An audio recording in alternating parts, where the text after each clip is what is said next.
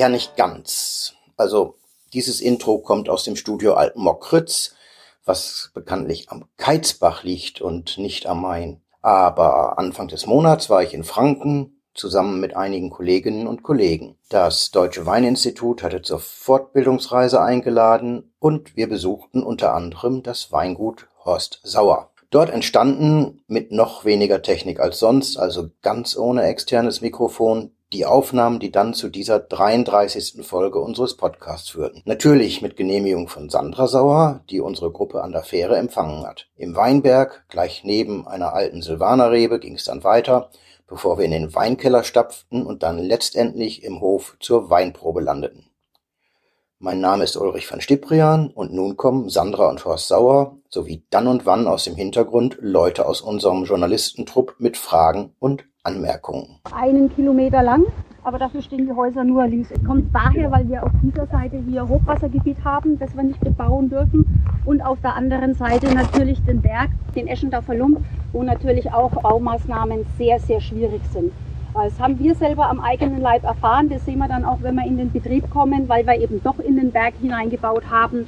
Und das war schon wirklich eine, eine Mammutbaumaßnahme, wo wir allein drei, drei Statiker verschlissen haben, bis es dann endlich so weit war, dass es ähm, auch alles safe war. Genau. Ja. Ansonsten ist es so, dass wir in Eschendorf seit Jahrhunderten die gleiche Einwohnerzahl haben mit 350. Ich habe es gerade eben schon kurz erwähnt, wir haben nach wie vor neun selbstvermarktende Betriebe und zwei Verkaufsstellen von Winzergenossenschaften, einmal von der ähm, Gebietswinzergenossenschaft Franken und dann hat sich ein kleiner Teil von Eschendorfer Winzer 1997 von dieser GWF gelöst und hat eben selber eine kleine Genossenschaft eröffnet.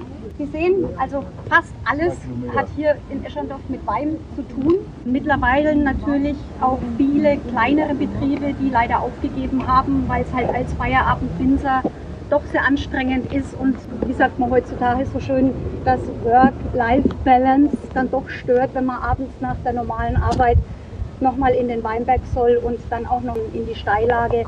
Da hat sich leider der ein oder andere ähm, dann doch dagegen entschieden.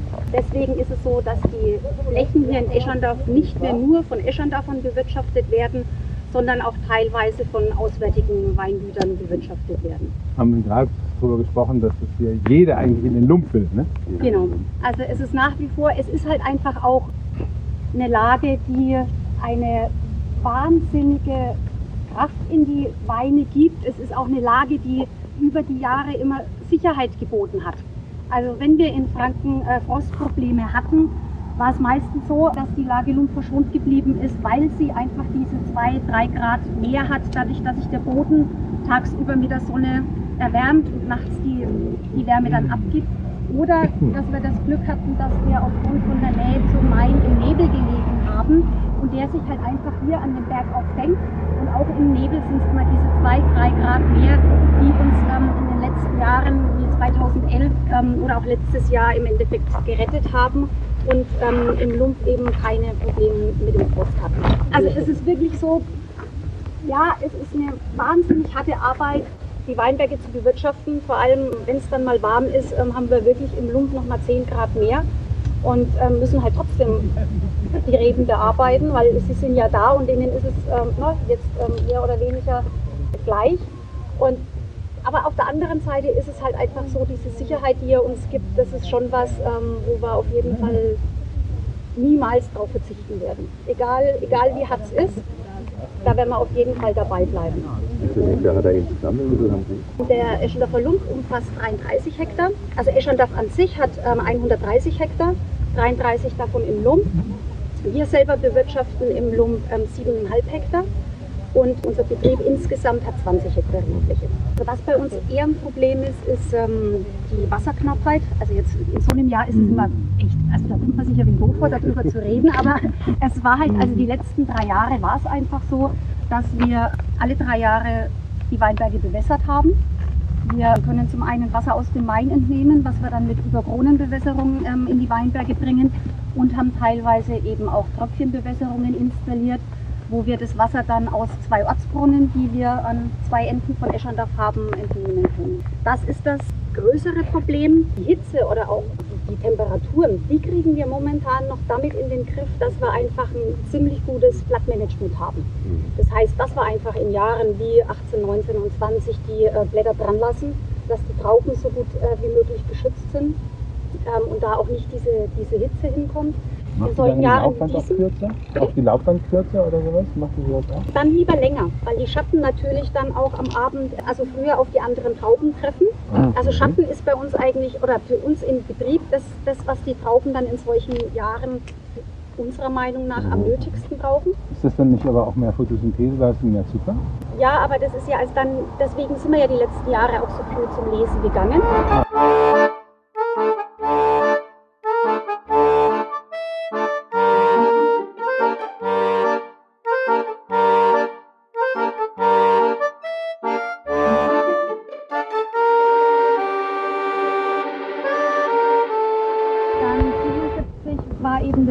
gewesen, die Weine selber auszubauen, was dann eben auch mit 1,4 Hektar, also mit einem Teil der Fläche vom Pfade erlaubt worden ist.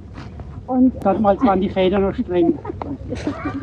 und seit dieser Zeit ähm, sind wir eben heute, also fast über 40 Jahre später, haben wir bewirtschaften wir jetzt eben ähm, 20 Hektar. War natürlich damals auch ähm, alles noch etwas kleiner. Das Weingut sehen Sie jetzt genau hier, wo auch die Beschriftung Weingut Haus Sauer dran steht. Den hinteren Bereich, den haben wir 1997 fertiggestellt und gebaut.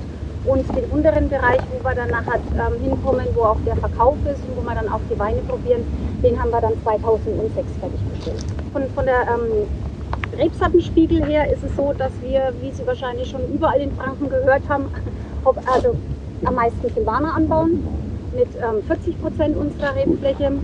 Dann ähm, haben wir auch noch relativ viel Müller-Thurgau. Mit 20 Prozent, Riesling dann ähm, 17 Prozent und dann immer noch so ein bisschen, ich nenne es immer so Spielereien, weil halt keine großen Flächen dahinter stehen. Scheurebe, Bacchus ist in Franken ja auch noch eine Rebsorte, die ganz gern getrunken wird. Weißburgunder und 8% Rotweinanteil, hauptsächlich Spätburgunder und Domina, auch typisch fränkisch. Also das ist auch jetzt so momentan die Einteilung, wie wir sie nach wie vor haben möchten. Es ist natürlich schon die ein oder andere Fläche, wenn man die rodet, weil wir im Lump halt roden müssen, weil die Weinberge zu alt sind. Und da haben wir die, die große Problematik, dass einfach die Zeilenbreite so eng ist, weil man früher ja weder eine Raupe noch sonst irgendwie ein Gerät für die Bewirtschaftung hatte, dass wir sogar mit einer Raupe schwer durchkommen. Dann fällt die Entscheidung schwer, aber sie muss irgendwann fallen, einfach auch aufgrund der Wirtschaftlichkeit, dass man da die Weinberge rotet.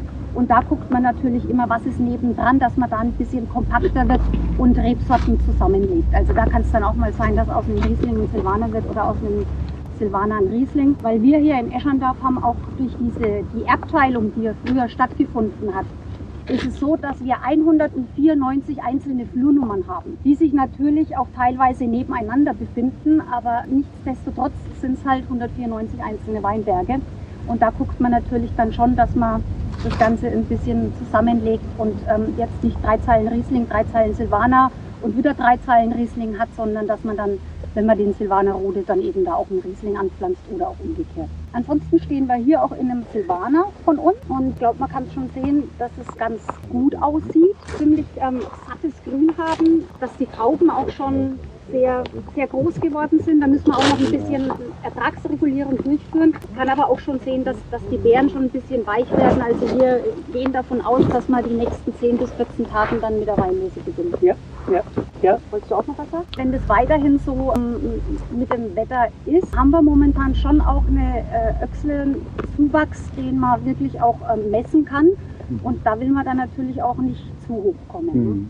Den, äh, den Wein zu denken hat sich komplett verändert in den letzten 20 Jahren. Auch natürlich Gott sei Dank durchs Klima. In unseren Regionen jetzt kommt uns dieses Klima entgegen. Früher haben wir die Qualität der Natur abbringen müssen. Jetzt hängt sie am Stock. Also es fällt uns viel leichter, gerade beim Silvaner. Und Silvaner profitiert momen- momentan ganz extrem von dieser leichten Erwärmung, die wir haben sind da total glücklich, dass es so ist, wie es jetzt ist. Wir, wir sind, glaube ich, im Weingut extrem präzise oder wir hoffen, dass wir extrem präzise sind. Präzision spielt heute eine ganz große Rolle. Wir haben auch jetzt nicht so die Problematik mit Pilzkrankheit und, und, und. was man vielleicht jetzt hört. Ich glaube, als Winzer muss man sich dann immer fragen, hat man dann zu wenig gemacht? Also wir haben vieles, vieles in unseren Händen, das wir mit Arbeit schaffen können. Und deswegen, äh, das sind wir und wir sind ganz, ganz nahe, wir sind ganz, ganz nahe an unseren Reben, ganz nahe dran. Im wahrsten Sinne des Wortes auch. Ja, ja, und haben da ein ganz hohes, äh, auch eine, glaube ich, eine ganz hohe Sensibilität für Natur, für Wetter und für dieses, diese, äh, dieses ganze Wachstum, Wachstum, Reben und Wein. Jetzt, die Sandra hat schon gesagt, ist jetzt eine, eine Rebanlage, eine alte Rebanlage, die wir restauriert haben. Das heißt, wir haben da neue Stickel, neue Drähte reingezogen, Stücke haben wir stehen gelassen, die, die schlechten Stücke haben wir neu nachgepflanzt natürlich. Die ganz alten Stücke sind aus 1965. Diese ganz alten Silvanerstücke, da stehen wir zum Beispiel vor einem Sinn und Zweck war da hier einfach die, die alten Rebstücke zu halten, weil wir hier eben auch noch mit der Zeilenbreite ganz gut klarkommen in der Technik. Heute spielen viele, viele Dinge eine Rolle, wenn wir Weinberg ins Alter bringen wollen. Einmal ist es natürlich die, die fachliche Kompetenz, andererseits ist es auch dann die Qualität und dann natürlich auch die Technik. Also wir haben auch, weil ich vorhin gesagt habe, Wein denkt man momentan komplett anders. Wenn, ich, wenn man so 40 Jahre, 30 Jahre zurückgeht, da haben wir ja immer erst gelesen, die Frühsorten, dann die Mittelreifen, dann die Spätreifensorten. Heute ist es eher so, dass wir in diesen hitzigen Lagen hier teilweise die Spätreifensorten liest oder die, die ja, also Silvaner und Riesling großes Gewächs, weil einfach die Wärme so stark ist, dass hier die Reife eine ganz, ganz andere ist wie oben auf der Hochfläche. Also wir haben momentan eine ganz andere Denke beim Wein wie vor 20 Jahren. Also es hat aber auch mit Zeitgeist zu tun und auch mit Klima zu tun und hat auch natürlich mit diesem Verständnis Natur zu tun in, und dieses Spiel mit den Reben. Hier haben wir letztes Jahr eine Tröpfchenbewässerung reingehängt in die Anlagen, also diese, diese schwarzen Schläuche, dass wir da was geben können, wenn wir was brauchen, wenn sie was brauchen. Das einzige Thema ist natürlich, das einzige Thema, was uns backt, ist der Alkohol. Aber da gehen wir einfach dann früher, halt, da geht man dann früher zum Lesen. Ich meine, das ist schon schön, dann auch früher zum Lesen zu gehen. Ich komme in eine Zeit rein, wo es vielleicht noch ein bisschen wärmer ist. Ich komme auch in eine Zeit rein, wo es noch heller ist. Wenn ich dann irgendwann Mitte Oktober lese, man geht dann früher zum Lesen. Das Beobachten der Reben, der Trauben wird halt intensiver, weil ich muss meine Bestände kennen. Ich muss wissen, wie liege ich gerade in der Qualität der Trauben. Also dieses, dieses, dieses Anschauen, diese Kontrolle wird, wird stärker werden, damit ich den richtigen Zeitpunkt erwische. Also das Schlimmste ist als Winzer, glaube ich, wenn man den falschen, wenn man den falschen Zeitpunkt erwischt, weil meine nächste Chance kriege ich erst in einem Jahr das ist eine verdammt lange Zeit. Deswegen versucht man natürlich da schon auch wieder präzise zu sein und genau zu sein, damit man da den richtigen Zeitpunkt erwischt. Ich arbeite, ich arbeite ja ein Jahr auf diese Trauben hin. Dann will ich schon auch den richtigen Zeitpunkt erwischen. Und die Frage ist halt dann immer, was will ich? Na, will ich einen Wein, will ich einen schönen Wein zum Essen? Brauche ich vielleicht ein bisschen mehr Kraft? Will ich was Schlankes, was Leichtes? Also das ist auch immer, also jeder Wein, glaube ich, jeder Wein braucht einen Plan. Und ich glaube, dass ein großer Wein im Kopf entsteht, diese vielen Gedanken, die sich da sammeln. Und dann geht man halt im Weinberg und macht diese Arbeit nach den Gedanken, die man hat. Sandra ist ja 2005 ins Weingut gekommen, 2004, 2000, seitdem geht die Post ab. Und was war davor? da waren wir auf der Suche.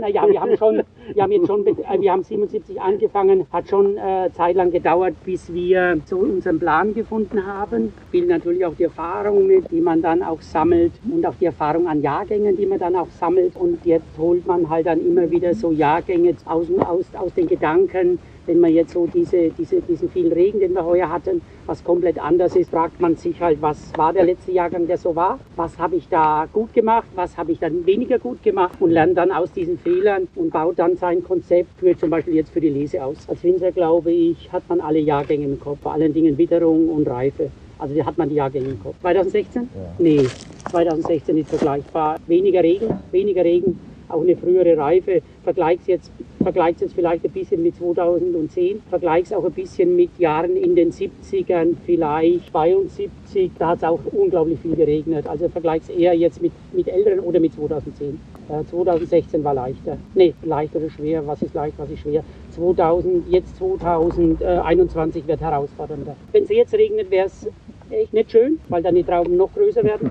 Und irgendwann glaube ich, gerade beim Silvaner, es sind so schon richtig große Trauben und dann beim Silvaner platzt vielleicht irgendwann auf. Also jetzt hoffen wir sehr und die nächsten zehn Tage soll stabil werden. Was Weißwein liebt, sind warme Tage, kühle Nächte und genau das kriegt man jetzt. Säure wird stabil, Aromen lagern sich nachts ein und genau das, das kriegt man jetzt. Und wir tun jetzt alles, wir tun jetzt alles. Wir schicken jetzt auch die Leute noch mal raus. Wir haben jetzt 50 Prozent der Blätter ja auf der abgewandten Seite weggemacht.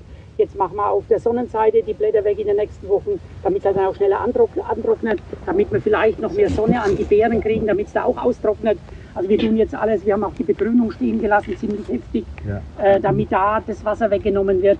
Äh, wir tun jetzt alles, damit wir schauen, dass Wasser weggenommen wird, dass trocknet, dass Sonnen reinkommen, dass Sonne reinkommt, damit wir halt dann ein gesundes Lesegut kriegen. Und dann müssen wir halt echt mal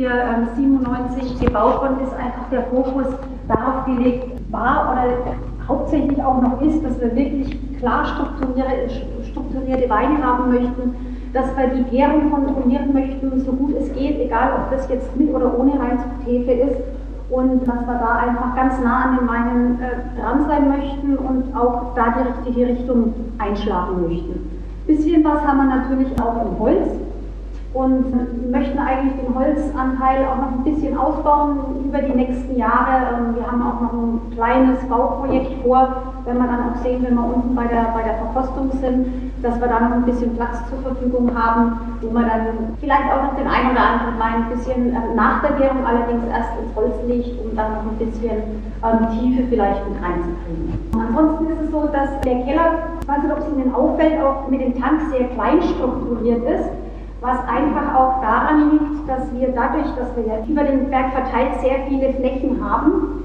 ähm, da auch wirklich gucken möchten, dass wir zum richtigen Zeitpunkt lesen können und dann auch das nötige Gebinde dafür haben und nicht sagen müssen, äh, ich muss jetzt Lump lesen, um den Tank voll zu kriegen, sondern da auch wirklich ganz sicher sein möchten, dass das jetzt der richtige Zeitpunkt für die, für die Lese ist. Und der Papa hat ja schon gesagt, dass wir da auch ganz nah an den Trauben dran sind, um da vielleicht auch nochmal ein bisschen so das Gefühl dafür zu kriegen, was ganz nah heißt. Also es gibt Weinberge, da, ich muss sagen, da rennen wir zehnmal während der Weinlese hoch und runter, um zu gucken, ist es jetzt so weit oder ist es nicht so weit, äh, faulen die Trauben, ähm, hat er noch zwei Tage, hat er noch einen Tag, ähm, wie ist das Mostgewicht, wie ist die Säure, wie sehen die Trauben aus. Ähm, und das ist bei auf Dauer bei 194 Parzellen zehnmal. Uns ist es wirklich sehr wichtig und deswegen auch viele kleinere Gebinde, um dann wirklich jeden, für jeden Weinberg den richtigen Lesezeitpunkt zu finden und dann auch das richtige Gebinde dafür zu haben. Kann es auch sein, dass eine Zeile oben lesen, die erste Hälfte, und die untere Hälfte dann drei Tage später? Haben wir alles schon gemacht, also die letzten drei Jahre nicht. Im Lump ist ja diese Zeilenlänge ist ja enorm, das sind ja ähm, bis zu 120 Meter. Und da hatten wir auch schon ähm, Jahre, wo wir wirklich oben und unten die Trauben hängen gelassen haben und das Mittelstück gelesen haben. Weil es da natürlich nochmal zu einem, zu einem Wärme, zu einem Hitzestau kommt, die Trauben einfach in dem Bereich schneller gereift sind, da dann auch schon die Gefahr der Fäulnis gewesen ist und wir dann gesagt haben, also den mittleren, mittleren Teil den lesen wir jetzt, aber jetzt oben die, wissen Sie, was eine Stickellänge ist? Also oben die, die, die ersten drei, vier Stickellängen haben wir hängen gelassen und die unteren auch und die dann zu einem späteren Zeitpunkt gelesen, die, die dann eben soweit gewesen sind. Das Schöne ist, dass wir halt durch die, also die letzten fünf, sechs Jahre haben wir nichts mehr gebraucht, weil einfach das Klima so gut war, dass die Trauben da gehangen waren, wie wir, sie, wie wir es uns vorgestellt haben und dann musst du halt nur lesen. Ich denke, heuer wird wieder so ein Jahr werden, wo wir da sehr genau drauf schauen müssen. Da sind wir sehr nervig, da sind wir, ich will nicht sagen, nicht, nicht auszustehen, also da bin ich froh, dass wir da hinten unsere, unsere, unsere Kälte haben und uns und der Kunde unten sieht, weil da bist du ein anderer Mensch der Weinlese, da bist du im Tunnel. Ist mir auch schon passiert, dass mich die Gäste, also musste ich mal runter, musste, musste was holen, war ein Gummestiefel, da hat mich jemand gefragt, ob der Chef auch da ist. Mhm. Habe ich natürlich gesagt, ich nichts verstehen. äh, äh, äh, da bist du, also während der Weinlese als Winzer musst du im Tunnel sein. Du musst im Tunnel sein. Du musst, du musst. musst diese Trauben ernten wollen, die du willst. Du musst sie auf den Punkt ernten wollen. Und du hinterher zu sagen, hätte ich noch länger gewartet, wäre ich früher, ist alles ein Quatsch und zu spät. Das ist alles zu spät. Und es gibt nichts Schlimmeres, wie hinterher zu rennen und zu sagen, hätte ich nur. Und, und man muss machen, man muss auch machen. Diese, diese ewige Diskussion, man muss dann auch machen. Und in den Entscheidungen treffen auch. Und da spielt halt immer der ganze Plan eine Rolle. Also es gibt nichts Schöneres wie richtig guten Stoff im Glas und wenn es Ihnen dann schmeckt. Und das, ist, das, das muss die Botschaft sein. Guten Stoff ins Glas zu bringen, dass es schmeckt. Und, und Qualität ist ja so schwer greifbar. Was ist Qualität? Es ist so schwer. Es muss schmecken. Es muss schmecken. Also beim Wein muss Kopfkino losgehen. Wenn ich, wenn, wenn, ich, wenn, ich, wenn ich rieche, wenn ich, wenn ich trinke, muss, muss, muss was passieren da oben. Da muss die Fantasie losgehen. Da muss, da muss, irgend, da muss ein Bild kommen. Das muss, es muss was vielleicht zum Essen da sein. Es, muss, es müssen Aromen vielleicht kommen. Es, muss vielleicht auch, es kommt vielleicht auch ein Moment. Äh, das Schöne beim Wein sind ja auch die Momente, die man hat. Oft ist ja Qualität den Wein, den ich da in einem bestimmten Moment getrunken habe, hat es mal ganz gut geschmeckt. Vielleicht probiere ich den nächsten Tag und vielleicht schmeckt er dann ein bisschen anders. Aber das spielt dann keine Rolle. Das ist dann dieser Moment, wo ich eben dieses Glücksgefühl habe.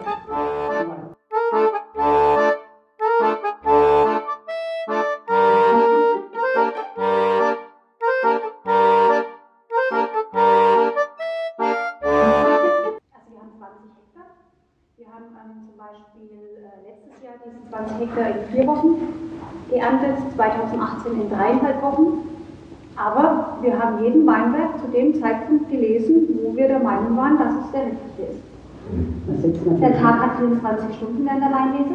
Naja, man setzt natürlich auch Prioritäten. Also es gibt natürlich auch, die Geschichte ist natürlich auch äh, bedingt über was kostet eine Flasche Wein, ganz klar. Da setze ich natürlich auch Prioritäten, ganz klar. Aber wir haben es schon, wir, wir wollen es frei schaffen, dass wir das auf den Punkt lesen. Wir sind, schon viel, wir sind dann schon viel, viel draußen und schauen. Wir haben auch ein gutes Team, sind auch von der Lese her, haben auch, viele Leute, haben auch gute Leute da, äh, die da mit uns, mit uns da brennen und mit uns durchs Feuer gehen während der Weinlese. Funktioniert schon ganz gut. Also da brauchst du keinen, der da sagt, das ist schwer, die Arbeit. Ja, die Arbeit ist schwer. Und da, da ist ein Stein. Ach, der muss hinauf. Dann ist am besten, wenn er unten bleibt. Also du brauchst schon Leute, die Körperspannung haben und das wollen. Wie viele, Leute, haben, ja? Wie viele Leute haben also wir, sind, wir, sind, wir sind 20, 22 Leute. 22 Leute haben natürlich auch die Möglichkeit, den einen oder anderen Weinberg auch über die Maschine zu lesen, was man, was man natürlich dann auch nutzen. Da immer, wenn es sein muss, die Maus vorher rein, schneiden die Faultrauben raus, schneiden die Schlechttrauben raus, dann lassen wir die Maschine äh, rein, dass die Maschine dann das. Äh, Präzision spielt heute eine ganz große Rolle. Es gibt so gute Qualität an Wein auf der Welt. Die Frage ist ja, warum ist der Wein? Der Wein ist ja nicht besser, sondern der Wein ist anders. Es gibt so geniale Weine, geniale Weine auf der Welt. Und jetzt ist die Frage, wie kriegst du eine zweite oder eine vierte Dimension in den Wein rein, dass es halt nochmal anders ist. Die Sandra sagt, die Weine brauchen eine Strahlung. Also wie kriegst du eine Strahlung rein in den Wein? Dass, dass du das Gefühl hast, ich habe jetzt irgendwas anderes im Glas. Und äh, das, das ist nicht nur Wein. Das ist, das ist, äh, das ist, das ist die Frage, wie kriegt man es hin? In dem Wort Qualität steckt das Wort Qual. Du musst in, in unserem Job den inneren Schweinehund überwinden. Und das ist, glaube ich, auch das, warum ist ein Spitzensportler ein Spitzensportler? Weil er die letzten 5% des Weges noch geht. Oder sagt, nee, das mache ich noch. Das, das will ich auch noch. Und das ist beim Wein das, ich glaube, das ist überall. Aber es gibt auch, äh, auch wenn es ein anderer Winzer anders macht und ist damit zufrieden, ist er auch okay.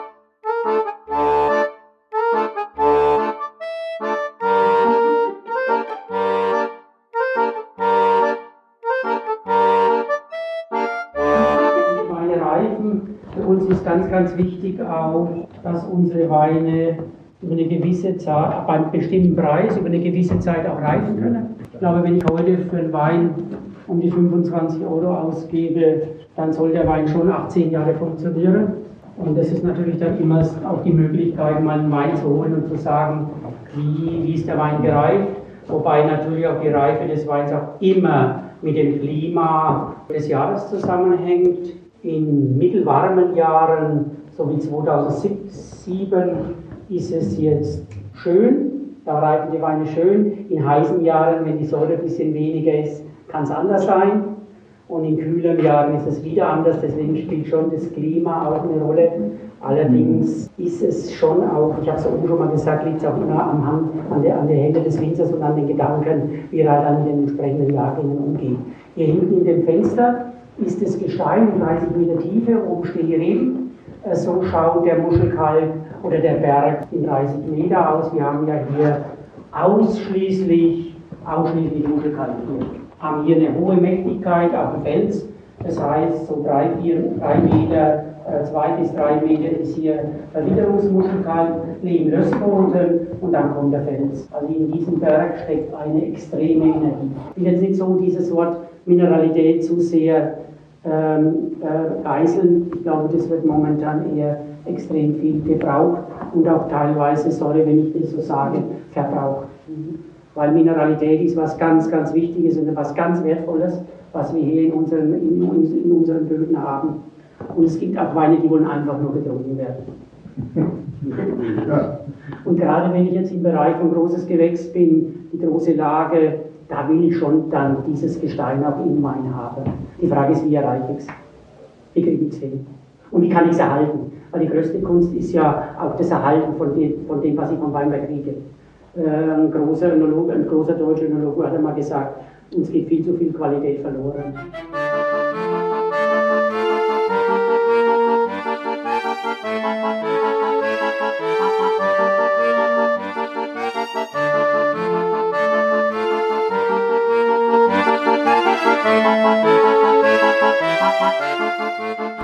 Ist für uns schon auch nach wie vor noch eine, eine, wichtige Rebsorte. Muss man schon auch zugeben, dass es heiße Jahre gibt, wo er sich schwer tut, wo der Silvaner eindeutig besser mit den Gegebenheiten zurechtkommt als der Müller-Thurgau. Aber 2020 war jetzt für uns vielleicht ein warmer Sommer gewesen, aber vor allem zur Lese hin hatten wir wirklich super Bedingungen. Es war nicht zu heiß gewesen. Wir hatten kalte Nächte. Und da ist es halt dann auch so, dass ähm, sich ein ganz schönes Aroma Potenzial bei dem Müller-Thurgau entwickelt. Wir haben bei dem Müller-Thurgau jetzt auch ähm, den Trug ein paar Mal aufgerührt, um da nochmal mehr an der Aromatik zu spielen und da nochmal mehr Intensität mit reinzukriegen. Und so ist es eigentlich, ähm, wie der Wein jetzt schmeckt. Das ist jetzt ein Abswein hier aus Eschendorf. Ähm, kommt auch aus der Lage Fürstenberg, was ja ein bisschen die, die kältere Lage hier bei uns ist. Und so ist es eigentlich schon so, wie wir uns den Müller-Thurgau auch vorstellen. Jetzt nicht zu Anführungszeichen altbacken, sondern wirklich auch eher diese frischere Aromatik, auch dieses grünliche, was im, im Fürstenberg in der kühleren Lage dann auch immer bei den Weinen mit dabei ist und ich finde schon auch im Geschmack ziemlich ähm, aromaintensiv. Wir sind auch einer der wenigen Betriebe in Franken, die den Müller-Thurgau sogar als erste Lage und in den Verkauf bringt. Wir haben eine Sondergenehmigung vom Verband ähm, Deutscher Prädikatsweingüter dafür beantragt, weil wir einfach auch zeigen wollten, dass Müller-Thurgau auch in qualitativ höherwertigeren Bereichen eine ganz tolle Rebsorte ist. Und um das Ganze abzurunden, haben wir 2016 sogar einen Eiswein für Müller-Thurgau gemacht. Also da muss man schon auch ein bisschen verrückt dafür sein, aber es hat tatsächlich geklappt. 2016 war ja auch ein äh, ganz, ganz tolles Eiswein ein Jahr gewesen, äh, wo wir Silvaner erst gelesen haben, dann Riesling und dann waren da noch ein paar Müller-Thurgau drauf und dann haben wir uns gedacht, ach komm, ihr seid jetzt auch so schön gefroren, nehmen wir euch auch noch mit. und es ist wirklich, also der Müller-Thurgau kann was, man muss ihn halt lassen. Und man muss eben dem, dementsprechend auch im Weinberg die gleichen Arbeitsschritte und die gleiche Philosophie entgegenbringen wie in einem Silvaner oder einem Riesling auch, dann kann auch der Müller-Thurgau was. Trifft das für jedes Weinanbaugebiet zu?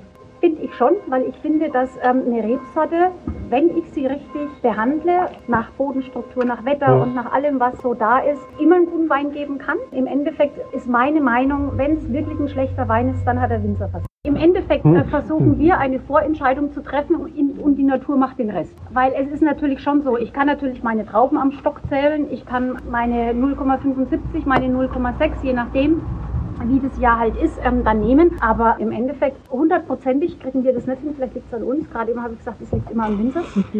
Aber jetzt halt bei so einem Müller-Thurgau Atzwein, da sind wir schon bei den 80, 85 Hektoliter pro Hektar. Müller-Thurgau ist fast immer ein Überraschungsmoment, wenn man den probiert. Und man muss auch viele Kunden auch leider immer noch dazu zwingen, dass man den auch wirklich bewusst in Proben einbaut oder dass man wirklich einen Wein einschenkt, ohne zu sagen, das ist jetzt ein Müller-Thurgau, sondern es dann erst hinterher sagt. Aber die Akzeptanz, also vor allem bei uns auch im Betrieb, wird immer größer. Wir haben jetzt sogar auch eine größere Menge Müller-Thurgau, die wir nach Schweden auf den Markt bringen dürfen, exportieren, die wirklich von dem Monopol? Sys- Monopol ausgewählt wurde. Also ähm, wir machen da eigentlich wirklich gute Erfahrungen mit. Italien ist auch ein interessanter Markt für Müller-Thurgau. Da nutzen wir ein bisschen, äh, da, da nutzen wir ein bisschen Südtirol. Vielleicht ganz kurz noch zu der Situation Müller-Thurgau. Am besten ist, wenn Sie in der Liste gar nicht draufschreiben, dass es Müller-Thurgau ist, sondern einfach nur Wein. Also ich habe das, wir haben das wirklich, also ich habe das wirklich zeitlang, wir hatten dort, wir hatten noch Müller, zuerst vor dieser Lagenklassifikation hatten wir ja Müller-Thurgau Spätlese trocken und dann haben wir einfach den, den, den Wein, äh, nur Wein eingebaut und äh, dann, de, dann tust du natürlich fragen, und was könnte sein? Und dann kam Weißburgunder und dann kam auch mal, auch mal vielleicht Silvaner. Niemand hätte geglaubt, dass es der Müller-Thurgau ist, also muss schon damit überraschen. Und wenn die Sandra vorhin gesagt hat, wir müssen die Leute dazu zwingen, wir müssen sie dazu zwingen, das ja mal probieren. Nicht zum, nicht, wir müssen sie zwingen, dass sie Müller-Thurgau trinken, wir müssen sie zwingen, dass mal da drinnen probieren, weil sie, weil einfach dieses Vorurteil da ist. Ähm, wir haben ja bei dem Wein auch die, ähm, ähm, den Trub drei Tage lang aufgerührt. Und das ist natürlich so, dass sich dadurch nicht nur die, die Aromen intensivieren, sondern eben auch die Bitterstoffe und alles, was halt ähm, in dem Wein noch mit drinnen ist. Also Batonage sozusagen. Also, nee, nee, nee, vorher. Also mit den gesamten, wir haben den, den, äh, die Trauben abgepresst, Ja. haben den Saft in den Tank mit Dreck und Speck so, und haben der- dann der- den der- Trub der- im Endeffekt das komplette nochmal aufgerührt. Um da eben nochmal ein bisschen mehr von den, ähm, von den Aromen, was auch vom Weinberg eben kommt, mit, mit reinzukriegen. Und ist auch ein Wein, der ähm, bei uns ganz gut in der Gastronomie hier in der Gegend ankommt. Und das ist natürlich auch diese Säure und Bitternis, ist eigentlich auch was, was dann immer auch- auch so ähm, appetitanregend ist. Dann sollen die Leute mehr essen und dann ähm, brauchen sie wieder mehr zu trinken und dann ähm, ergibt sich das so Eine gute. eine Win-Win-Situation, genau. Also die, diese Bitternis gibt so ein bisschen Spannung auch in den Wein Ja. und macht ihn nicht so lang, macht ihn nicht so langweilig, weil beim Müller-Thurgau oft auch die Säure ein bisschen fehlt. Und dann kannst du über die Schale auch ein bisschen so Bitternis reinkriegen, damit der, damit der Wein so eine, schon ein bisschen Spannung kriegt, ja? Ja, ja.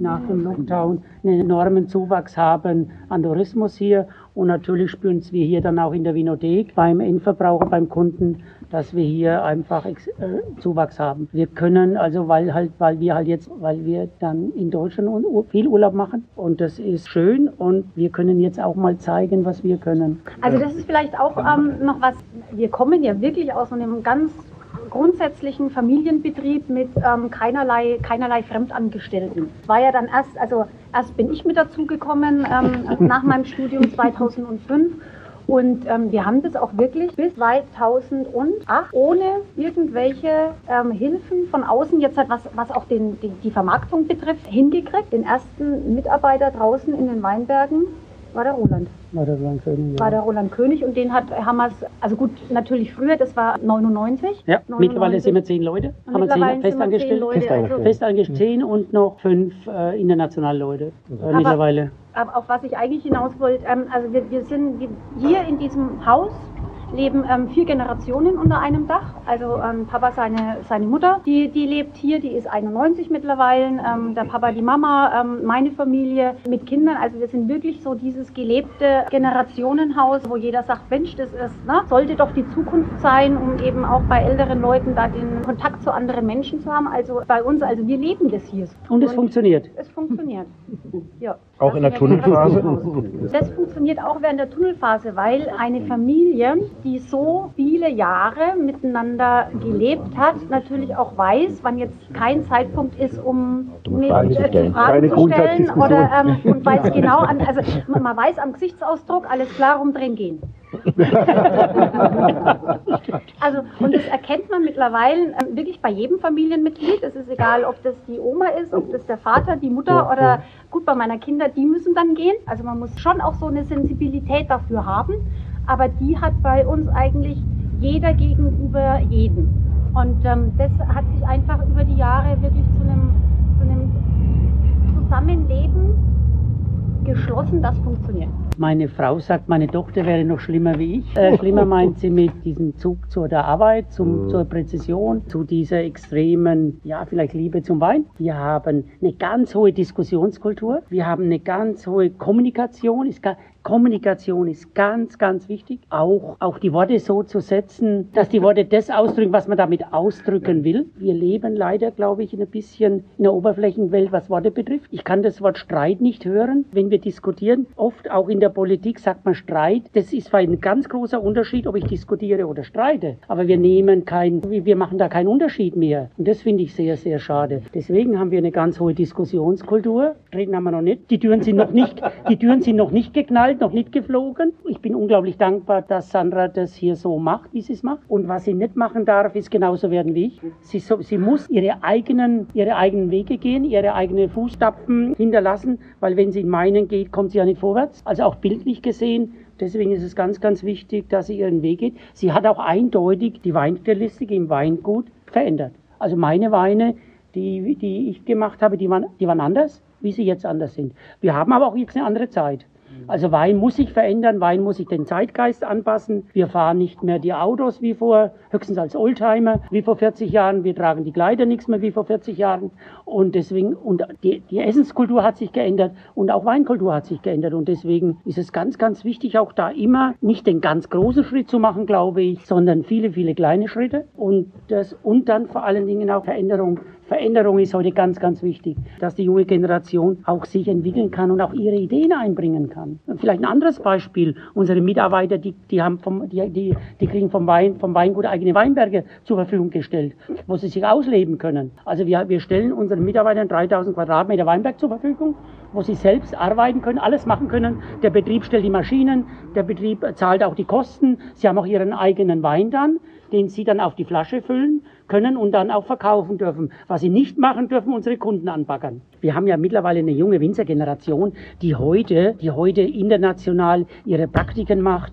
Und das war zu unserer Zeit gar nicht so. Die, die, haben, die, haben, die machen zwei, drei äh, Praktiken international, die kommen mit einer Innovation, mit einer Begeisterung dann in, so, in, in die Betriebe rein. Und dann kannst du sie doch nicht ausbremsen.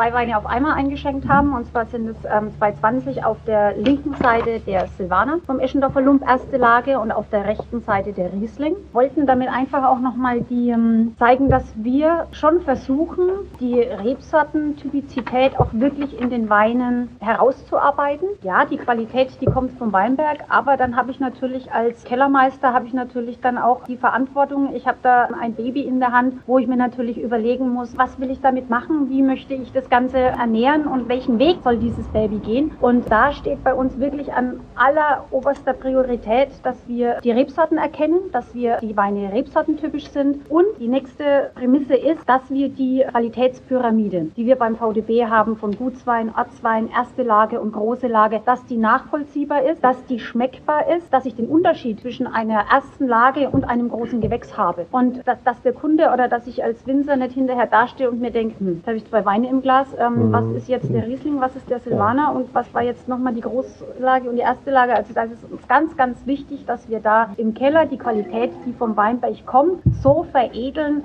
dass wir das auch schmecken und spüren können. Und ich glaube, beim Wein ist auch ganz wichtig, oder in der Verkostung, wenn, wenn jemand Wein kauft, ist es ganz wichtig, wenn der Wein 8 Euro kostet, dann soll er gerne nach 9 Euro schmecken, aber bitte nicht nach 14, weil da habe ich noch eine. Der 14 soll nach 15 schmecken, aber bitte nicht nach 25.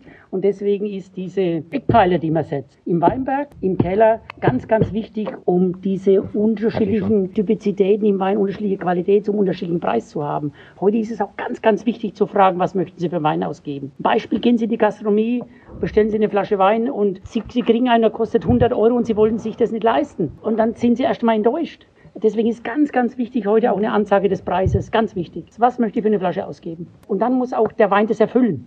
Der Wein muss auch dann diesen Preis erfüllen, den ich da zahle. Ein bisschen mehr, ja, aber nicht so viel. Wie differenzieren Sie nach Bockbeutel? Alles, was klassisch ist, was Ortswein, Ortswein ist, was hier aus Eschendorf kommt, alles, was klassisch aus der Lage Eschendorfer Lump und Eschendorfer Fürstenberg ist, was traditionell, also für uns traditionell ausgebaut im Edelstahl ist, kommt in Boxbeutel. Alles, was dann mit Spielarten zu tun hat, was durchs kleine Holzfass gegangen ist, kommt dann in Burgunderflaschen. Bei den großen Gewächsen machen wir eine Ausnahme. Weil wir uns 2012 Gedanken gemacht haben, damals haben wir auch unsere ähm, Etiketten und alles Mögliche mit der Qualifikation umgestellt. Dann gab es die Flasche auf einmal mit Schraubverschluss und dann haben wir gesagt, ja, wollen wir auch. Und zwar aus dem Grund, weil diese große Gewächsflasche ist ein Marketinginstrument des VTB für große Gewächse. Mhm. Da ist die eingebrannte GG ist drauf. Wenn die Weine irgendwo in einer Reihe stehen, dann gibt es ein wunderschönes Bild. Dann sehen alle großen Gewächse elegant und schlank und feingliedrig in dieser Flasche aus so, und dann kommt der Boxbeutel. Mhm. Also er hat seine Tradition und die tun wir auch wirklich sehr gerne verfolgen. Also 60 Prozent unserer Weine Sind nach wie vor im, im Boxbeutel abgefüllt. Aber bei solchen Sachen wie bei einem großen Gewächs möchte man einfach auch zu dieser Familie gehören, zu dieser VDB-Familie und zu dieser großen Gewächsfamilie und möchten einfach auch ein Teil davon sein, ohne dass ich darüber sprechen muss, warum ist denn jetzt der Wein im Boxbeutel oder warum ist der Wein jetzt in einer anderen Flasche. Macht man trotzdem immer noch, aber immer weniger. Und ich habe echt, ich habe Veranstaltungen gehabt, da war ich mit einem Württemberger, mit einem Rheinhessen und mit einem von der Mosel. Du bist in Berlin, du bist in einem Kunstatelier, stellst einen Boxbeutel auf den Tisch und den Rest des Abends sprichst du nur noch über den Boxbeutel und immer über den Wein. Wobei das schon verrückt ist, weil der Boxbeutel ja eindeutig, der Boxbeutel ist ja die einzige, fast die, es ist die einzige Flasche auf der Welt, die nachvollziehbar Franken ist. Wenn Sie heute die Burgunderflasche anschauen, wissen Sie nicht, wo der, kann der Wein überall herkommen. Die Bordeauxflasche kann der Wein überall herkommen. Die Schlägelflasche kann der Wein überall herkommen. Mhm. Wenn man Boxbeutel hat, sieht, ist es halt, ja, ja, genau, ja. genau, mhm. genau. Ja. Einzig noch, einzig noch äh, Portugal Matthäus Rosé. Ja. Mhm. Deswegen ist auch mit dem Boxbeutel in den USA so schwierig, weil Matthäus Rosé natürlich ganz stark in den USA ist. Da ist es auf dem Markt ganz schwer dann. Und da USA. Du ganz falsche weil du schnelle, ja, ja die, die, die, Verwechslung ganz, ganz genau. Ja, ja. In, in Asien fliegen sie, also die mögen, die mögen die Flasche sehr. Die Asiaten mögen sehr. Mhm. Es ist ja so, wir Franken, wir kommen ja aus einer total verwöhnten Situation von früher. Wir haben unsere Weine im Umkreis von 100 Kilometer verkauft, verteilt, genau, verteilt. Zugeteilt. Ähm, und das ist natürlich erst jetzt auch die, die über die letzten, ich sage jetzt mal 10, 15 Jahre ist, das, ist dieser Markt jetzt auch gewachsen. Es ist ein interessanter Markt, also kommt natürlich immer drauf an, also das ist bin ich immer, wenn du keine persönliche Bindung zu deinem Exporteur hast, dann macht es eh keinen Sinn. Also dann kauft er deine Weine äh, mal ein, zwei Jahre und dann hat sich das, das erledigt. Das Ausland möchte auch, dass du vor Ort, vor Ort bist. Und das hat einen Grund, warum manche anderen Winzer von 365 Tagen 300 nicht im Weingut sind. Mhm. Das ist natürlich was, also was ich persönlich, da, da sehe ich mich nicht. Ich sehe mich schon hier in dem Weingut. Aber es ist natürlich, es macht, macht schon Spaß. Es ist auch so ein bisschen ein, ein Lob für einen selber, wenn die Weine exportiert werden und auch in einem anderen, in einem anderen Land getrunken werden. Und wir verbinden es halt dann einfach, das ist halt dann unser Urlaub, ne? Wir fahren halt so nicht weg. Kommst du nicht löt.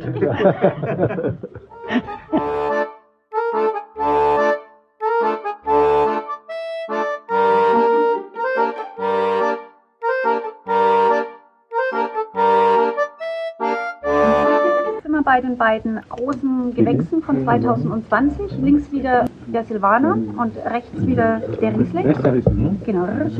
Rechts der Riesling braucht ein bisschen Luft. Ne? Mhm. Genau. Also ist halt, also ist halt 2000, 2020, ne? Wahnsinnig, wahnsinnig jung. Deswegen haben wir ja auch nochmal was ausgesucht, wo die Reise hingehen kann. Mhm. Mit 212 und 27. Ist auch, ist auch so, dass wir da so ein bisschen einen anderen Weg gehen. Ähm, die Weine sind ohne Reinzuchthefe vergoren, die liegen teilweise bis, ähm, zum, bis zum Füllen auf der Vollhefe. Ja, jetzt, jetzt 2020 haben wir es uns nicht getraut, aber ähm, in den 2018, 19 war es jetzt so gewesen, 2020 haben wir sie einmal, aber auch sehr spät ähm, im im Mai von, von der Vollhefe runtergeholt. Also das sind schon Weine, die ganz wenig Bewegung und Luft hatten, die natürlich deswegen jetzt auch vielleicht ein bisschen schwierig zu probieren sind. Aber was man, finde ich, schon merkt, ist, dass da nochmal ein ganz anderer Druck dahinter steht, dass es nicht so, also auch diese, dieses etwas rauchig-speckige in der Nase, was ganz oft in Weinen vom Eschendorfer Lump, die vom Muschelkalk kommen, aus warmen Jahren, schon in frühem Stadium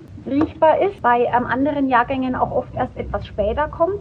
Aber das ist so dieses ganz typische für unseren Muschelkalk und diese Hitzigkeit von der Lage Eschandorfer Linde. Wir haben hier mittlerweile in Eschandorf auch natürlich einen extremen Strukturwandel. Das heißt, wenn wir jetzt wirklich 20, 30 Jahre zurückgehen, wäre es undenkbar gewesen, dass wir hier Fläche im Lump kaufen kann oder pachten kann oder dass man Grundstücke bekommt. Also es war alles sehr eng und sehr in festen, ganz festen Händen. Deswegen auch diese Kleinparzellierung, deswegen auch wir hatten hier in Eschendorf immer Betriebe, die so um die 4, 5 Hektar waren. Vor 30 Jahren. Ganz kleine, kleine Betriebe. Und dann plötzlich ging das, das auf. Die Jüngeren wollen es nichts mehr so im Nebenerwerb machen, verkaufen oder verpachten. Also es war ein riesengroßes, ein riesengroßes Glück jetzt auch für unser Weingut. Also wollen Sie auch von der Fläche wachsen? Wir sind auch von der Fläche gewachsen. Jetzt haben wir diese, diese Fläche, die wir momentan denken, dass wir uns und für unser Denken und, oder für dein Denken und für dein tun richtig ist. Also nicht mehr wachsen. Ja, aber Sie wollen ja bauen. Ja, aber ähm, der, der, ja, aber das ist, hat einen anderen Hintergrund und zwar ist alles, was wir jetzt momentan haben, ist ja also zu klein. Vor allem unser Flaschenlager ist zu klein. Ich habe keine Lagerfläche für gereifte Weine zum Beispiel. Ähm, Holzfasskeller. Holzfasskeller. Ich habe keine Unterbringungsmöglichkeit für Praktikanten, für Lehrlinge, ähm, für alles. Na, also alles, was außenrum ist, was auch ziemlich viel Organisation und Nee, wirklich ähm. Lieber Energie, Energie, ist, Energie, ähm, wo Energie. man sich Okay. aber dann wirklich immer so intensiv darum kümmern muss, dass es so viel Zeit schluckt. Das alles wollen wir im Endeffekt mit diesem Bau einbringen. 20 Hektar ist so viel Fläche, dass ich als Winzerin oder dass, dass man als Familie ähm, jeden Weinberg kennt, den auch öfter im Jahr sehen kann, weiß, welche Arbeiten gemacht worden sind oder gemacht werden. Wenn ich jetzt die Fläche vergrößern würde, dann müsste ich ja gleich nochmal 5 Hektar oder so drauflegen. Dann, äh, dann brauche ich neue Mitarbeiter. Und dann wird es natürlich immer, also das, das bläst sich immer weiter auf und irgendwann bin ich nur noch diejenige, die hinter dem. Wein steht, den ich aber nicht mehr selber gemacht habe. Und das möchte ich nicht. Wir, wir haben ja auch 20 Steillage, das Hektar, kommt ja noch genau, dazu. 20 Hektar ist wirklich ausreichend, aber diesen Bau brauchen wir wirklich für, dass dieser Betrieb endlich so funktioniert, wie wir das mal wollten. Äh, wir haben ja, wir haben eben diese 20 Hektar, davon 12 Hektar Steillagen. Heilslagen? also Steilslagen. Über, auch über 45 Prozent? Ja, wir haben Steilslagen dann von den 12 Hektar, 8 Hektar, 6, 6 Über- Hektar, über über, über 50 Prozent, ja. Wir haben sehr viel Fläche im Lump, mit Seilzug, an der Raube, bei bestimmten Bodenverhältnissen. Wenn, wenn der Boden optimal ist, funktioniert es. Das ist allerdings jetzt okay, das funktioniert schon. Äh, Was, was momentan, das ist das, was auch bei dem Bau, denke ich, wichtig ist, das Thema Mitarbeiter spielt momentan eine ganz große Rolle. Also Mitarbeiter zu kriegen, Mitarbeiter zu binden, zu halten. Und da spielt natürlich auch die Wohnsituation eine große Rolle. Wenn man, die Sandra hat es ja vorhin gesagt, wir haben alles selbst gemacht. Plötzlich hast du Mitarbeiter, das, da hast du eine ganz andere Aufgabe, weil du ja plötzlich dann auch diese, diese Seiten von Menschen von Menschen halt im Weingut hast, mit denen du arbeitest. Und was ganz, ganz wichtig ist, weil der Job ist schon Arbeit. Das ist Arbeit. Wir sind ganz eng auch mit Gastronomie äh, verbunden. Wir, wir lieben gutes Essen, gute Weine. Wir sind mit, mit, den, mit, mit, mit guten Köchen ganz, ganz eng vernetzt, machen teilweise auch für Köche Weine. Aber selbst Gastronomie kommt äh, nicht in Frage, oder? Ähm, vor zehn Jahren hätte ich gesagt, Yippie will ich. Mhm. Aber ich sehe halt auch, wie sehr sich auch vor allem die Gastronomie jetzt halt auf dem Land, dass es da einfach nochmal ein Ticken schwieriger ist als in der Stadt, auch mit Arbeitskräften und alles Mögliche. Ich meine, ähm, hier nach Eschendorf kommt kein Student, um ähm, zu bedienen oder auszuschenken oder sonst irgendwas. Ähm, das passiert einfach nicht und deswegen ähm, Nein, lieber Wein. Also lieber wirklich dann auf, auf ein was fokussieren. Gern auch mit, ähm, mit Veranstaltungen. Ich meine, das machen andere Winzer ja auch, die sich dann wirklich jedes Wochenende Küche einladen und es wirklich auch so als Veranstaltungsreihe machen. Lieber dann sowas, wie ständig eine Gastronomie zu haben, weil die muss dann auch bespielt werden, ne? wenn ich da wirklich sowas schaffe. Das habe ich verpasst vorhin, aber der Unterschied äh, Lump und am Lumpen.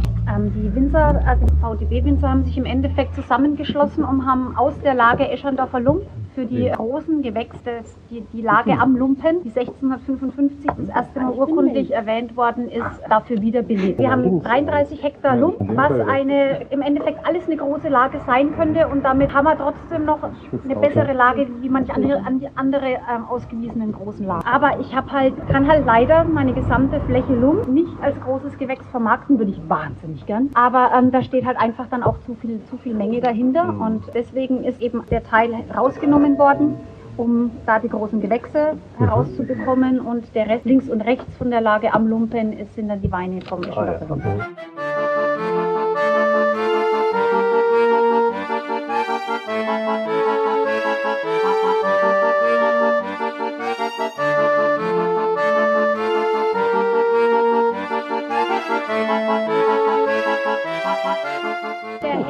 Der helle ist der, Der ist der Riesling. Ja, der Riesling, den also- vielleicht bitte auch zuerst probieren, Ja, weil da sind genau. wir ja beim Jahrgang 2012. Und ähm, der Silvaner, den, den dann ähm, als zweites probieren, das ist dann 2007. 2012 war ja auch eins der wirklich, wirklich tollen, tollen Jahre gewesen.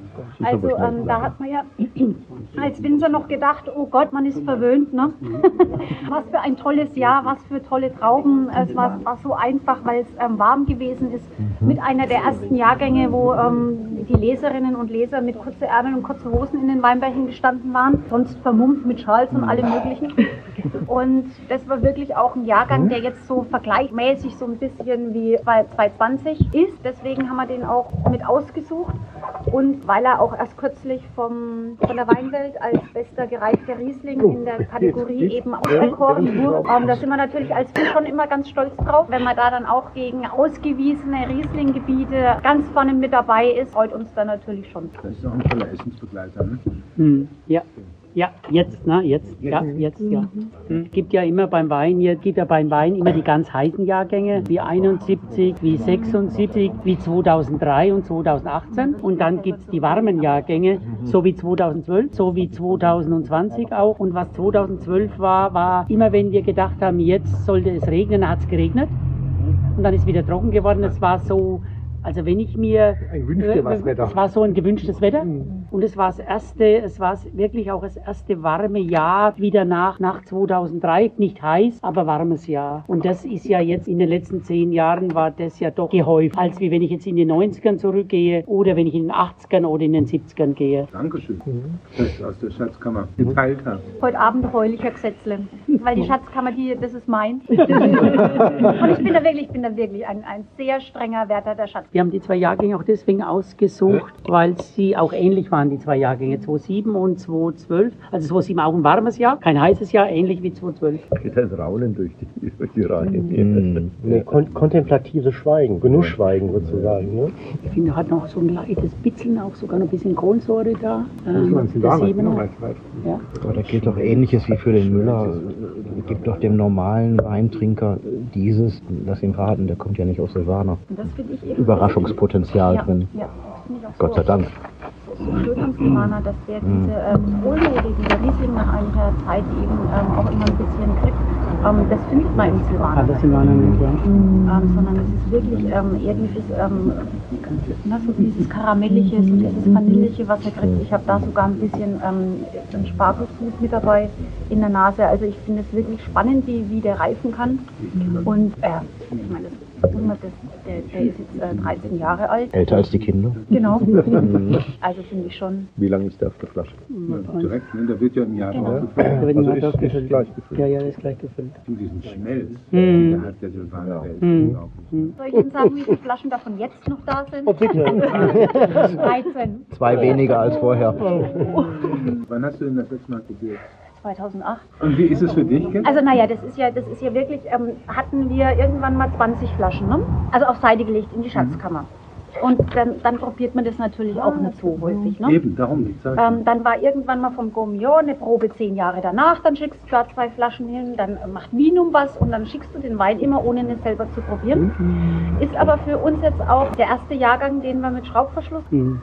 verschlossen haben und deswegen da auch so ein bisschen eine Sicherheit haben, dass der Wein auch toll gereift ist, weil wir haben das dann schon auch mal gemacht, dass wir wirklich zehn Jahre zurückprobiert haben, von 2004 war das damals, Mhm. glaube ich, bis äh, 2010 oder 11, wo wir dann wirklich auch geguckt haben, ähm, wie ist es und dann schon auch gemerkt haben, dass zwischen den Jahren 2006 und 2007, also diese Umstellung vom Schraubverschluss, den Weinen, die dann gereift sind, den Silvanern, das ist auch egal, ob es Riesling ist, finde ich persönlich Ja. jetzt viel, viel besser tun und du einfach sicherer sein kannst, wenn du die Weine aufmachst. Klarheit da. Klarheit und die Frische. Gerade bei euch. Entnehme dem Blinzeln Genau. und Strahlen der Augen, dass du dankbar Genau. bist, dass du endlich mal mittrinken durftest. Dann, wenn dann der leichte und Ja, ja, wenn, ja, ne, ja. wenn da diese auch, ne, das ist ja immer nur, das ist ja nicht der Kork, der kommt ja nicht von heute Da auf morgen, der bei, schleicht ne? sich ja so Genau ein. so ist es. Da war ich 2007 dabei schon, dabei, ne? dabei. Genau so ist es. Genau so Das ist kann es. ich, also ich kann, Genau so also ist das es. ist von, aus meiner Sicht der 100 Prozent und also, und, aber wie, wie findest du den, den Wein jetzt für dich? Wenn du nach so vielen Jahren darüber gehst? Ich war trotz allem immer noch positiv überrascht. Man sollte auch immer sein kritischster Probierer sein. Ne? Ja. Und es ist ja egal, ob das jetzt ähm, 220er Weine sind oder 19er oder 18er. Das Problem ist ja immer, dass du als Winzer bei deinen eigenen Weinen jeden einzelnen Schritt, der vielleicht nicht hundertprozentig geklappt hat, gerade in deinem Kopf hast und dir denkst, ich rieche es, ich schmecke, mein Gott, das müssen die anderen doch auch merken. Das gibt es doch gar nicht. Aber man merkt es halt selber doch mehr, weil man war ja die ganze Zeit dabei. Und ich bin jetzt echt positiv überrascht. Ich bin sehr, sehr glücklich mit, dem, mit, mit dem Wein und brauche da auch gar nicht mehr viel. Alles richtig gemacht, jetzt im Nachhinein in dem Jahr. Du hast, als Winzer hast du immer, was die Sandra schon sagte, du weißt ja, du weißt, du kennst das Jahr und du weißt die Stärken und die Schwächen des Weins. Und oft hockst du ja da, sitzt du da und denkst, hoffentlich schmecken sie es nicht, ne? Hoffentlich schmecken sie es nicht. Weil du denkst, ja, so wie die Sandra sagt, du, du, du musst als Winzer auch extrem selbstkritisch sein. Du musst deinen Wein gegenüber selbstkritisch sein. Deswegen schmeckt oft der Wein von Kollegen viel, viel besser als dein eigener, weil du da nichts weißt. Weil du die Schwächen nicht rein weil, weil, weil, weil, weil du da Ja, nichts weil auch weißt. gelassener Dann denkst rangehst. was dann, hat ne? er da für ein geiles Zeug gemacht? Ja. Ja. Und selber sitzt du da bei deiner eigenen Wein und denkst nur darüber nach. Ne? Zu viel Wein ist Kopfgeschichte. Bei, bei Winzern ist Wein auch Kopfgeschichte. Vergessen kannst du es, vergessen kannst du es, wenn du, was man vorhin schon, wenn, wenn, wenn du noch ein Essen dabei hast. Dann denkst du nochmal komplett anders. Deswegen ist das Schöne auch, wenn du, wenn du Sommeliers mit ins Boot nimmst, die denken Wein komplett anders. Komplett anders. Die denken Wein, die, die denken das Essen dazu und die können da ganz, ganz anders mit umgehen, wenn auch mal ein Wein so einen kleinen Stinker hat. Ne? Gehen die da komplett anders mit um, weil sie dann denken, oh, das passt da dazu. Genau. Zum, ja, ja.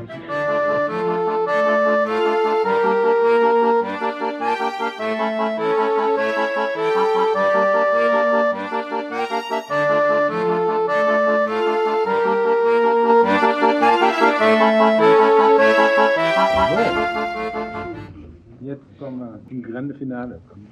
Boah, Konzentrat. Schon wieder Gänsestopfleber. Leberwurst, wie wir sagen, damit es Ja, nicht ja, so böse klingt. Genau. Oh, jetzt eine Brühe schon Leberwurst. Also das Edelsüße, das ist wirklich so, das ist eine Papasei-Geschichte. Ich wollte grad, das wollte ich gerade stellen. Ist meine Frage gewesen. Wie, wie machst du das denn? Ich mach mit, Sag lieber, du musst mitmachen. weil ich muss. Aber das ist doch, das ist doch ganz gut. Also ja, ist es, ähm, ist es wirklich und es ist auch, Wie ähm, klingt das denn? Du. es ist auch jedes Jahr wirklich immer wieder ein Erlebnis und ja. wir das hinkriegen, aber es ist wirklich ein langer und qualvoller Weg und den gehen wir nur, weil er will. Man sagt ja immer, man kann nicht Zucker nicht riechen, aber das stimmt nicht. Finde ich jetzt, also hier riecht man. Süßwein jetzt im Weingut hat jetzt bei uns selbst auch oder bei mir selbst auch ausgelöst die Geschichte Essen. Wir waren hier eine ganz klassische, ganz klassisch fränkisch auch, Mittwoch und Freitag fleischlos und irgendwann immer, an irgendeinem Tag hat es immer Süßspeisen gegeben und ich selbst, ich liebe Süßspeisen sehr. Da kam eben die, die Kombination auch von Süßwein, klar. Jetzt haben wir hier in Eschondorf noch einen Riesenpfund. Und zwar der Main ist extrem nahe am Berg. Und durch die Erosion ist über Generationen sehr viel wertvoller, humusreicher Boden nach unten geschwemmt worden in die Talsohle. Das heißt, diese edelsüßen Weine holen wir größtenteils aus den unteren, aus den unteren äh, Bereichen der Weinberge, wo dieser ganz starke, humusreicher Boden ist. Und jetzt kommt die Geschichte Silvaner dazu. Da ist der Silvaner extrem dankbar, anders wie beim Riesling, weil das Stielgerüst vom Silvaner extrem robust ist und der fällt nicht vom Stock. Und dann kannst du dir wirklich diese präzisen, edelfaulen, wie Rosinen ausschauenden Beeren einfach herausholen und dann daraus eben das Edelsüße machen. Ist komplett eine andere Angehensweise wie beim trockenen Wein, sind komplett andere Gedanken, auch anders lesen. Du musst extrem viel Geduld haben. Du musst auch warten können. Du musst auch den Zeitpunkt wieder wischen und dann die Gärung, die eine komplett andere ist, weil du willst ja den Zucker erhalten. Und das Schönste ist, wenn du die Balance gefunden hast zwischen Alkohol, Säure und Süße. Und das ist da da. Aber sowas Und da ist es vielleicht doch wirklich, ja. Einigermaßen gelungen. Sehr, sehr gelungen. Das. Jetzt welche Süßspeise nimmt man dazu? Da brauchst du keine mehr. Ja, ist ja, ich- das ist ganz Ich heftig. will das jetzt Also das ist Was, jetzt- was war der Auslöser? Das ist jetzt ganz heftig. Also das ist ja. jetzt ganz heftig. Wir schaffen es auch jedes Jahr vom Silvaner Auslese, Bärenauslese und Trockenbeerauslese zu lesen und vom Riesling Auslese, Bärenauslese, wenn es Trockenbeerauslese funktioniert. Bei dem Wein ist es jetzt so, weil der so eine unglaublich mächtige Süße hat, ist es mit Süßspeisen richtig schwer. Da würde jetzt eben war- die Gänseleber ganz gut gehen. Mhm. Vielleicht auch ein richtig aromatischer, salziger Käse würde Ja, auch gehen. Würde auch ganz gut. Wir liegen hier, wir liegen hier bei, bei 300 Zucker. Ich wollte nämlich gerade Wir fragen. hier bei 300 Ich wollte Zucker. nämlich gerade fragen, also normalerweise reden wir ja nicht über Analysewerte. Hm, Aber da, ja, Aber da, wir das hätte bei fast jetzt 300 Zucker. Hat einen Alkohol von 6,5. Wie kriegt man denn sowas vergoren? Wenn ich dann in den Keller gehe, dann mache ich die Tür zu, da geht keiner mit. Dann, dann habe ich einen schwarzen, dann habe ich einen schwarzen Zylinder auf, meinen schwarzen Jacke und meinen schwarzen Stab. Das, das, vor allen Dingen in dieser, das in dieser Brillanz. Und schon mal eine Mehlspeis. Weil das in dieser Genau, Brillanz und die bekommen. Mai. Ich, ich meine, diese Brillanz hier reinzubekommen und dieser, und diese Klarheit und auch noch den Silvaner sogar hier rauszuschmecken, äh, ist, ist für mich immer so ein Kunstwerk. Danke, also Danke, vielen, danke. vielen Dank dafür. Danke. Das ist wirklich, Vielen Dank. Ich, glaub, ich weiß nicht, wie es geht, aber das muss jetzt